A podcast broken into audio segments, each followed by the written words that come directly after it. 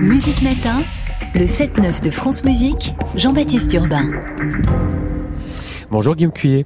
Bonjour. Vous êtes euh, oboïste, vous jouez dans différents ensembles, les musiciens du Louvre, le concert spirituel, le banquet céleste aussi euh, de Damien Guillon euh, à, Rennes, puisque Nantes et Rennes sont deux villes très amies. Vous êtes aussi chef et vous co-dirigez désormais l'ensemble Stradivaria, ensemble sur instruments anciens. Il a été fondé en 1987 par Daniel Cuyer, qui est violoniste, qui est aussi votre père. Alors avant de parler de cet ensemble, c'est quoi vous vos souvenirs de Nantais, d'ancien élève du conservatoire de Nantes, dans la classe de hautbois de Bernard Delcambre? Vos premiers souvenirs de cette folle journée qui fête cette 30e édition quand on est ici dans cette cité des congrès? Les premiers souvenirs de, de concert ici, alors de concert en tant que, musicien en tout cas, c'était euh, en 99 si je me souviens bien. Je crois que c'était une folle journée bac et euh, en 2000. En 2000, alors voilà, j'ai pas loin. où j'avais joué avec euh, avec la Chapelle Royale, avec Philippe Hervègue euh, dans la messe en si. Euh, et puis aussi avec Stradivaria, d'ailleurs à l'époque, on avait joué des, quelques cantates. Et voilà le premier le premier souvenir de la folle journée en tout cas. Et ben en tant que qu'ancien élève de Bernard Delcamp, en effet, c'est c'est le moment de lui rendre un, hommage, enfin de lui. Grand boïste français. Grand boïste, voilà, et grand et pédagogue. grand pédagogue, voilà. Origine, c'est le titre, le thème de cette 30e édition. À partir de là, vous avez imaginé des programmes comme tous les artistes. Concert hier, concert ce soir. Qu'est-ce que vous avez proposé et pourquoi deux, deux, deux, thèmes très différents. Les origines, ça m'a d'abord évoqué le, la création du monde. Euh, et comme une partie du travail que je fais avec Stradivaria est tournée vers les instruments avant et le répertoire de la fin du 18e, euh, j'ai pensé à l'arrangement euh, qui a été écrit à l'époque par euh, Georg Druschetsky de la création du monde, la création de Haydn, de Joseph Haydn. Donc ça, on a donné hier soir. Euh, c'est des extraits ou c'est toute, c'est pas toute la création bah, En 45 minutes, on a pu donner que une petite un moitié, un florilège. Mais en fait, Druschetsky a, a, arrangé à peu près toute l'œuvre et même quelques récits. Donc, on a une bonne heure et demie de musique arrangée. Et l'autre, ce que ça m'a évoqué autrement, le, le, thème des origines, c'est le lien, euh, et je pense que c'est peut-être ce qui était plus imaginé par René Martin au départ, le lien entre musique euh, populaire et musique savante, je dirais.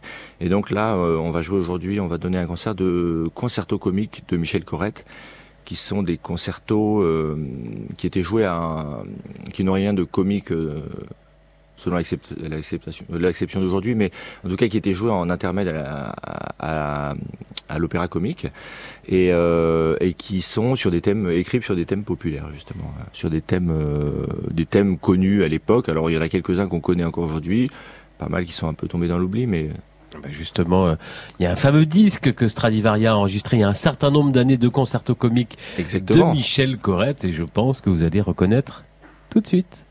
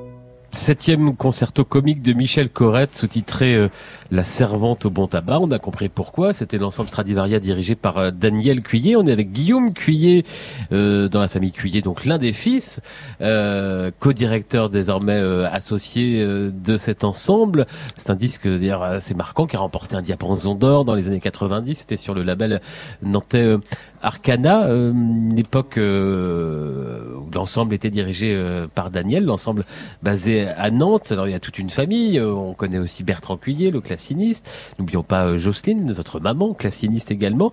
Euh, pourquoi reprendre aujourd'hui cette affaire familiale, même si vous co-dirigez votre frère, par exemple, il, a créé son propre ensemble, le. Vous auriez pu faire pareil? J'aurais pu faire pareil, et c'est vrai que, en fait, je vivais ma vie en tant que, que oboïste dans pas mal d'orchestres, comme vous le disiez tout à l'heure et, et ça me convenait pas mal. Et en fait, quand la question s'est posée du, de la suite de Stradivaria, parce qu'en fait, je ne suis, bon aujourd'hui pour être précis, je suis plus co-directeur, je suis euh, directeur artistique tout court. Euh, euh y a, on a eu une, une période de co-direction pendant deux ans. Donc il, votre, euh, ça, il a passé la main. Voilà, il a passé la main. Et quand la question de la succession s'est posée, il a réfléchi euh, avec l'équipe, avec l'équipe du conseil d'administration en fait de, de à, à qu'allait devenir Stradivaria Est-ce qu'il passait la main ou est-ce que l'ensemble disparaissait purement et simplement? Et, euh, et donc il y a eu plusieurs euh, phases hein, de, de, réflexion. Euh, pendant un petit moment, il y avait même Raphaël Pidou qui était inclus. Violoncelliste. voilà, violoncelliste. Qui, qui... Et puis bon, finalement, Raphaël n'avait pas le temps et, et, et, on devait faire un projet à deux têtes. Et finalement... Euh, je me suis retrouvé euh, là, ça, ça marchait très bien parce que c'est aussi un moment où en tant que musicien d'orchestre, justement, quand on joue beaucoup, euh, bah, on joue un petit peu toujours les mêmes œuvres. Et j'avais besoin aussi de d'un changement de d'air dans ma vie professionnelle. Et donc, euh, finalement, tout s'est très bien goupillé. L'ensemble Stradivaria, il y a un ADN musical très musique baroque française. Vers quoi vous voulez euh, l'amener aujourd'hui? Alors, je veux rester absolument dans la musique baroque française, qui dans laquelle j'ai grandi et qui, pour moi, est vraiment le le, le, le cœur de Stradivaria. Et euh, par ailleurs, bah, comme euh, le programme qu'on a fait hier soir, et moi étant oboïste, j'ai vraiment aussi euh, décidé de d'axer le travail sur le répertoire de la fin du 18e, euh, autour de Mozart, Kromer, Drouchetsky, Haydn, etc. Tous ces compositeurs qui ont écrit pour les ensembles d'instruments avant, qui étaient vraiment très à la mode à cette époque-là. On a un répertoire hyper riche et, et qui n'est toujours pas assez connu. Il y a quelques œuvres qu'on entend toujours et, et beaucoup qu'on n'entend jamais. L'ensemble n'a pas enregistré plusieurs années. Vous avez prévu un disque prochainement? On, on enregistre en septembre justement un disque autour du répertoire pour vent, exactement, avec une création une création qu'on a commandé à un compositeur. Je sais pas si c'est le moment de le dévoiler, peut-être pas. Et en tout cas, euh, pas que baroque. pas que baroque, voilà. Vous vous produisez régulièrement à Nantes à la chapelle de l'Immaculée, c'est pas très loin d'ici, près de la gare. Prochain concert le 19 février. Ce sont des concerts à la bougie, c'est très à la mode. Qu'est-ce que ça change? Qu'est-ce que ça change? Ça, change le, la qualité d'écoute, tout simplement. Euh, ça change euh, aussi qu'on on essaie d'un de, de jouer un peu avec cet éclairage dans notre approche de comment dire presque du théâtre. C'est un, c'est un grand mot je voudrais pas le mais enfin en tout cas on, on essaye juste de, de, changer un petit peu notre rapport à la scène et, euh, et le rapport du public à l'écoute. Et ça fonctionne vraiment très bien par les par cette euh, ce changement de, d'éclairage tout simplement voilà et c'est des vraies ou des fausses bougies? C'est des vraies bougies voyons. Il y a plein de concerts il y a des faux bougies. Oui je sais je sais. Oui non non c'est des vraies bougies. On a on a créé on a fait construire enfin oui des chandeliers euh, exprès euh, très contemporains. Toute dernière chose comment un ensemble comme Stradivaria a-t-il traversé la crise sanitaire? Est-ce que vous avez tangué? Est-ce que aujourd'hui vous êtes relevé? Euh, oui, oui, on s'est, on, bah, on s'est relevé, on, on, on lutte, j'allais dire, euh, tous les jours. Euh, c'est, c'est, c'est un peu compliqué, c'est sûr, hein, comme je pense. Il y a des salariés, un ensemble comme le Il y a deux salariés, oui, on a un administrateur et une responsable de production et diffusion. Ouais. Et, vous avez des euh, aides on a des aides, bon, on est aidé par la DRAC, la région, le, la ville de Nantes et le département aussi, dans une moindre mesure. Mais euh, oui, oui, on est, on a beaucoup d'aides, enfin beaucoup d'aides publiques. En tout cas, suffisamment pour avoir deux salariés. Euh, ça ne permet pas de de faire des choses aussi ambitieuses qu'on aimerait, mais c'est déjà très bien. Guillaume Cuillet, oboïste, directeur artistique à plein temps de l'ensemble Stradivaria. Prochain concert ce soir à la folle journée autour des concerts comiques de Michel Corrette. C'est complet. Des concerts à Nantes en février à la chapelle de l'Immaculée avec des vraies bougies. Et puis euh, concours international de musique ancienne dans le Val-de-Loire, ça c'est en mai. Et un festival aussi dans la région au château de Goulaine. Ça, c'est à quelle période? C'est euh, c'est tout début juillet. Tout début juillet. Le dernier disque de Stradivaria. En attendant le prochain, il est sorti euh, il y a quelques années sur le label Château de Versailles Spectacle, consacré à des tédéums de musique baroque française. Votre ADN. Voici le début de celui de Blanchard. Et si je ne m'abuse, là, vous êtes au bois. Exactement. Merci Guillaume Cuillet. Merci.